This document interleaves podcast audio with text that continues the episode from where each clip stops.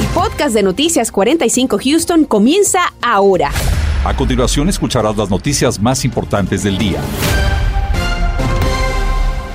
Aumento de temperaturas y mucha humedad se dejan sentir en las últimas horas en todo el sureste de Texas y en particular en nuestra zona metropolitana. Y no será hasta el miércoles que la presencia de tormentas y de viento podrían ser posibles. Del equipo de los vigilantes del tiempo nos acompaña el jefe de meteorología Gastón Heredia que nos dice qué podemos esperar para este inicio de semana. Gastón, ¿qué tal? Muy buenas tardes. ¿Qué tal? Muy buenas tardes. Bueno, realmente creo que un poco de todo. Eh, recién lo habían mencionado, ha estado bastante cálido allá afuera, ha estado muy húmedo allá afuera y además de eso lo que sí le está, estamos vigilando, de hecho detenidamente, y esto es un primer vistazo, es qué va a pasar a partir de esta noche de martes hacia el miércoles por la mañana. Hay una muy buena probabilidad de que veamos lluvia y tormentas en algunos sectores de nuestra región, pero eventualmente habrán otras áreas que van a ser mucho más propensas, como lo que vemos en pantalla. Este es el riesgo ahora mismo pronosticado para el martes, con tormentas mucho más fuertes hacia el norte del estado, pero nosotros vamos a tener cierto fragmento de ese mal tiempo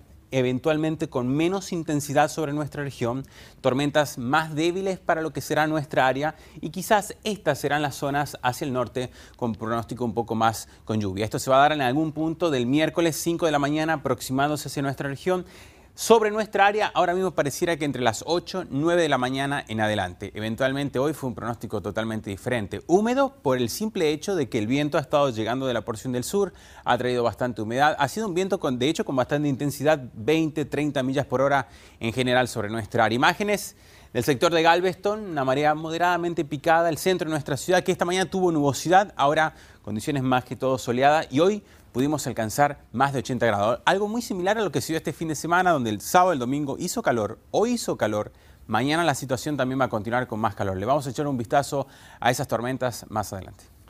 Gracias, Gastón. Mientras tanto, los temores de los especialistas médicos se han confirmado.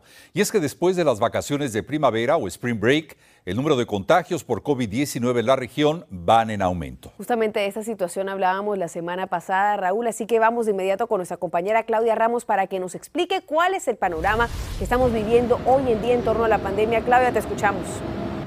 Muy buenas tardes compañeros. Esta tarde yo tuve la oportunidad de hablar con dos expertos médicos sobre la situación actual de casos de coronavirus en Houston. Y esto es lo que nos indican los números. Y para eso quiero que pasemos a la gráfica para que ustedes mismos se den una idea de lo que estamos hablando. Esto es lo que está reportando el Centro Médico de Texas. La tasa de reproducción del virus el domingo estaba en el 2.53. Esto si lo comparamos a la semana pasada era de 0.74. Cualquier número, según los expertos, que supere el 1 significa que hay suficiente reproducción del virus en nuestra comunidad. Ahora, en cuanto a los casos de coronavirus, este domingo se reportaron 2.592. La semana pasada hablábamos de 315 casos por día. Ahora, aunque pareciera que existe este evidente repunte de casos, uno de los médicos con los que yo hablé me explicó esta tarde que también hubo una falla técnica en el sistema que reporta los casos aquí en el centro médico, así que algunos de ellos son casos atrasados, los números que vimos este domingo. No obstante, esto es lo que dijeron los dos médicos respecto a lo que sucede con el coronavirus en nuestra comunidad. Escuchemos.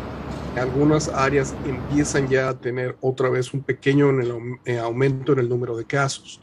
Nosotros en el hospital tenemos pocos casos, de hecho el único caso que tenemos ahorita es un paciente que nos llegó de, Carolina, Dakota del Sur por avión ambulancia. Sin embargo, en el centro médico ya se están reportando más casos de coronavirus. El problema de las olas es que saturan los hospitales y si podemos eh, contar con la ayuda de la comunidad y evitar la saturación de los hospitales, eh, sería lo mejor. Y bueno, la semana pasada también le hablábamos de esta subvariante BA2, una que vigilan de cerca los expertos aquí en el centro médico eh, en Houston, ya que también existen casos de esta nueva versión de Omicron. Se reportan menos del 2% de esos casos aquí en nuestra comunidad, pero por supuesto nosotros estaremos al pendiente de todo lo que suceda con ella, ya que a, a comparación de la versión de Omicron, esta nueva versión de la BA2 es más contagiosa, pero eso sí los expertos dicen que no más grave. Estaremos al pendiente por ahora reportando desde el Centro Médico Claudia Ramos Noticias, Univisión 45. Gracias, Claudia.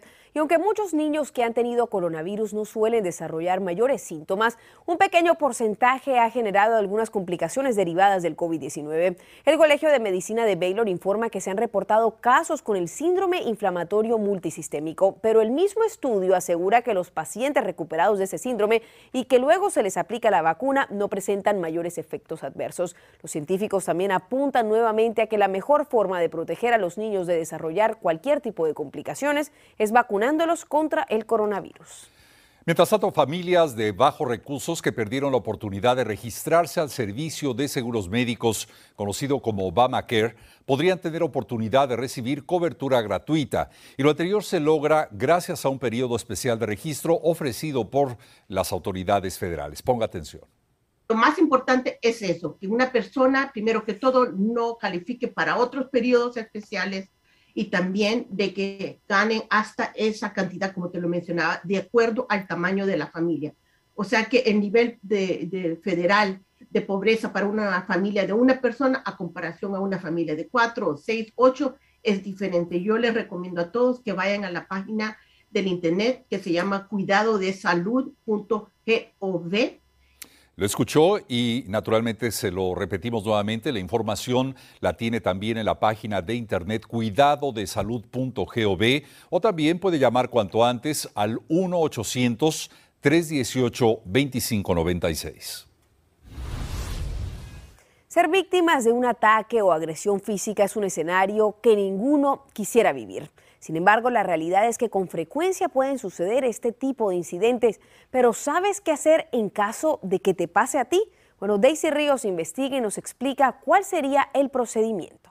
¿Qué tal? Muy buenas tardes. Ciertamente lo más importante para aquellas personas que están a punto de hacer un reporte de policía es vencer el miedo y que acudan con las autoridades correspondientes. Primero que nada, tenemos que explicar sobre cómo define la ley en el estado de Texas un asalto físico. Autoridades de la oficina del alguacil del condado Harris nos explicaron. Cuando alguien te lastimó físicamente, eh, ya sea violencia doméstica, ya sea por robo fuera de la casa, eh, alguna, eh, alguna, algún pleito, pero cuando se lastimaron físicamente. ¿Cómo podemos hacer un reporte si es que fuimos víctimas de un asalto físico o a quién debemos acudir? Son las interrogantes. El oficial Jesús Robles con la policía de Houston nos dice que todo depende del lugar donde haya ocurrido el incidente. Oficial Robles, ¿qué es lo primero que debe hacer una persona cuando ha sido víctima de un asalto o de algún crimen para poder proceder a reportar? Lo más importante es eh, llamar el 911. Cuando es un crimen de persona a persona, cuando hay víctima, cuando hay un sospechoso que, que podemos nombrar o que podemos identificar. Los asaltos se reportan si están ocurriendo en el momento al 911, más aún, con la intención de preservar la vida y evidencias, inclusive los detalles de un sospechoso. Mucha gente siente temor al denunciar por miedo al agresor o a que no está legalmente en el país. Autoridades nos dicen que eso no debe de detenerlo. Si las personas no hablan inglés, no se preocupe. Eh, eh, todo el mundo tenemos el derecho de que nos atiendan en nuestro lenguaje. Si no son ciudadanos, no tienen documentos, eh, les recordamos que la póliza de la Policía de Houston no es ir tras emigrantes. Nosotros servimos a todos. Si usted fue víctima en un caso de asalto, tiene también la posibilidad de que en un momento dado califique para algún tipo de visa por ayudar a las autoridades. Garantía que, que le van a dar una visa, pero sí existe un programa Ah, tiene límite de 10.000 casos al año.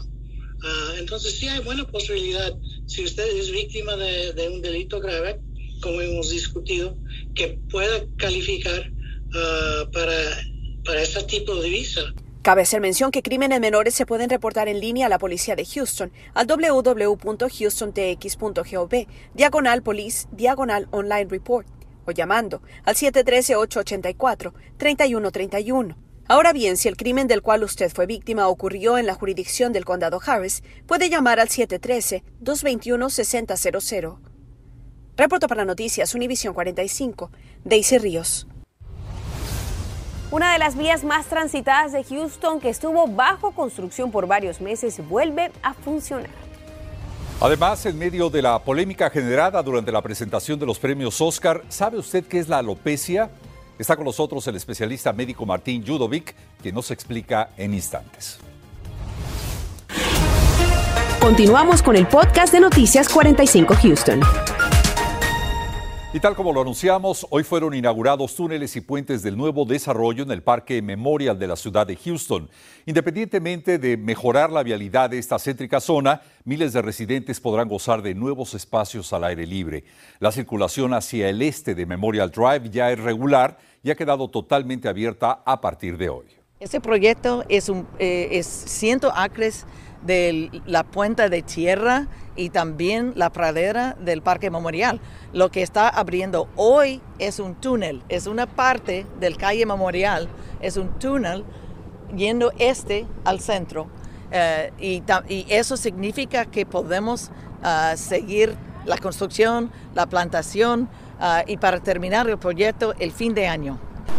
Como lo escuchamos, los trabajos van a continuar a lo largo del año hasta concluir otras etapas de este proyecto integral. Bueno, y precisamente hablando sobre vías, vamos a ver cómo están los precios de la gasolina en este inicio de semana. En Houston está en 3 dólares con 91 centavos el promedio del galón de gasolina. En Texas está en 3 dólares con 87 centavos.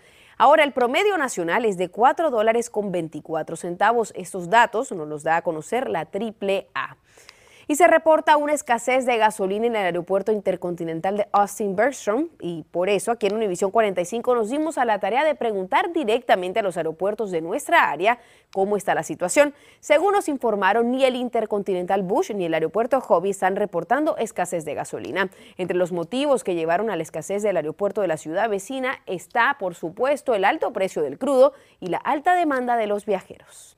Desde ayer y debido a un desagradable incidente en la entrega de los premios Oscar, la alopecia es un término médico que ha despertado mucha curiosidad. Al parecer se trata del padecimiento de la esposa del actor que reaccionó con ira descontrolada. Pero ¿qué es la alopecia? Hoy damos la bienvenida al doctor Martín Judovic, quien nos explica a profundidad. Doctor, buenas tardes, gracias por estar con nosotros. Buenas tardes, gracias por tenerme. ¿Qué es esta enfermedad, doctor? ¿Qué es la alopecia? Mire, la enfermedad de alopecia es pérdida de pelo y hay dos maneras de, que se clasifican por lo general. Una es lo que se llama la alopecia areata, que es en áreas y generalmente es una pérdida de pelo en forma redonda, puede ser, puede ser extensa, y la otra que se llama universal. La alopecia universal pierden todo el cabello, las cejas, las pestañas y todo el vello que se encuentra en el cuerpo en algunas partes. Es un enigma esta enfermedad, se asocia al estrés más que nada, pero es realmente un enigma, un enigma porque puede suceder de un día para otro o puede ser poco a poco. Doctor, ¿hay, cura para la alopecia? Generalmente lo único que se da es eh, lo que se llaman los esteroides en manera, lo que se pone localmente y a veces hasta medicina de esteroides por vía oral por temporadas y si se ve si hay respuesta o no. Muchas veces se deja en paz, solito regresa el pelo en esas áreas, pero pueden pasar años. Por eso se conoce como un enigma, porque a veces responde y muchas veces tampoco responde y quedan con esa calvicie, ya sea en forma redonda en áreas y si sucede en la forma universal, pierden todo el cabello, las cejas, las pestañas, etcétera.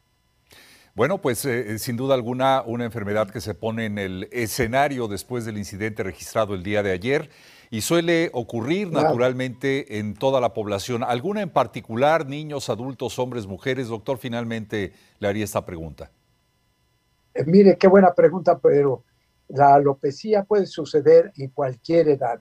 Nosotros lo vemos bastante, no tan frecuente, pero bastantes casos en un año en niños, adolescentes y en adultos, desde luego, también se encuentra. Vemos el ejemplo que vimos ayer en la entrega de Óscares de una persona que recientemente descubrió que se le caía el pelo en ciertas áreas y por eso decidió pelarse en general para que se acomodara y no tener pérdidas en varias áreas.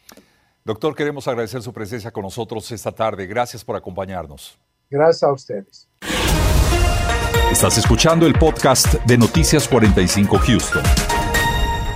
La Comisión de Fuerza Laboral de Texas aprobó más de 600 millones de dólares para el cuidado infantil en nuestro estado hasta el año 2024. Actualmente hay 38 mil niños en lista de espera y se prevé que con estos fondos adicionales 15.800 menores más puedan entrar a este programa de mayo a septiembre de este año. Para ponerlo en contexto, en diciembre del año pasado 121 mil niños se beneficiaron de este programa. Pero ¿quiénes califican? ¿Dónde podemos encontrar esa información? Bueno, la respuesta la tenemos en Texas texaschildcaresolutions.org, diagonal español, asistencia financiera, información totalmente en nuestro idioma. Esta es la página destinada a este tipo de recursos. Ahora, también encontramos en la parte de ayuda financiera cómo poder completar esa solicitud. Nos vamos a la parte donde dice español y hundiendo ahí nos va a llevar al siguiente enlace que nos muestra cuál es la página de la solicitud que hay que presentar. Le pregunta el tipo de condado en el que usted reside, también la descripción sobre su hogar y por supuesto el tamaño de la familia. Como ve, es un formulario bastante sencillo con información básica que puede proveer en cualquier momento y simplemente tiene que darle enviar para poder inscribirse en esa lista de espera y así calificar a los millones de dólares que se encuentran disponibles para las familias de bajos recursos aquí en nuestro estado. Gracias, Marcela. Y esta mañana, familiares del expandillero Juan Valderas y organizaciones en contra de la pena de muerte ofrecieron una conferencia para pedir la abolición de la máxima condena en su contra. La conferencia se realizó en las afueras del edificio de la Fiscalía del Condado Harris. Estamos uh, recordándole a la Fiscalía que uh, seguimos peleando por, la, por un juicio justo para Juan Valderas o que sea exonerado ya que tenemos evidencia de que tuvo la peor defensa que cualquier persona pueda tener aquí en Harris County. Un jurado y la oficina del fiscal del distrito del condado encontraron que Valderas sigue siendo una amenaza pública, por lo que han ratificado su decisión de continuar con la condena. Al margen de su actividad pandilleril, Valderas fue encontrado culpable de asesinato de Eduardo Hernández y otros delitos, aunque siempre sostuvo su inocencia. Ahora una investigación del Discovery Channel hablará de su caso y también de su proceso. Mientras tanto, la policía de Houston nos ha dado a conocer el balance de homicidios registrados en lo que va de este 2022. A la fecha, 109 personas han sido asesinadas. Para esta misma época, el año pasado se habían registrado 94 homicidios, lo que equivale a un aumento del 16%, cifra aún más elevada si la comparamos con el 2020, donde para esta época del año eran 69 los homicidios registrados.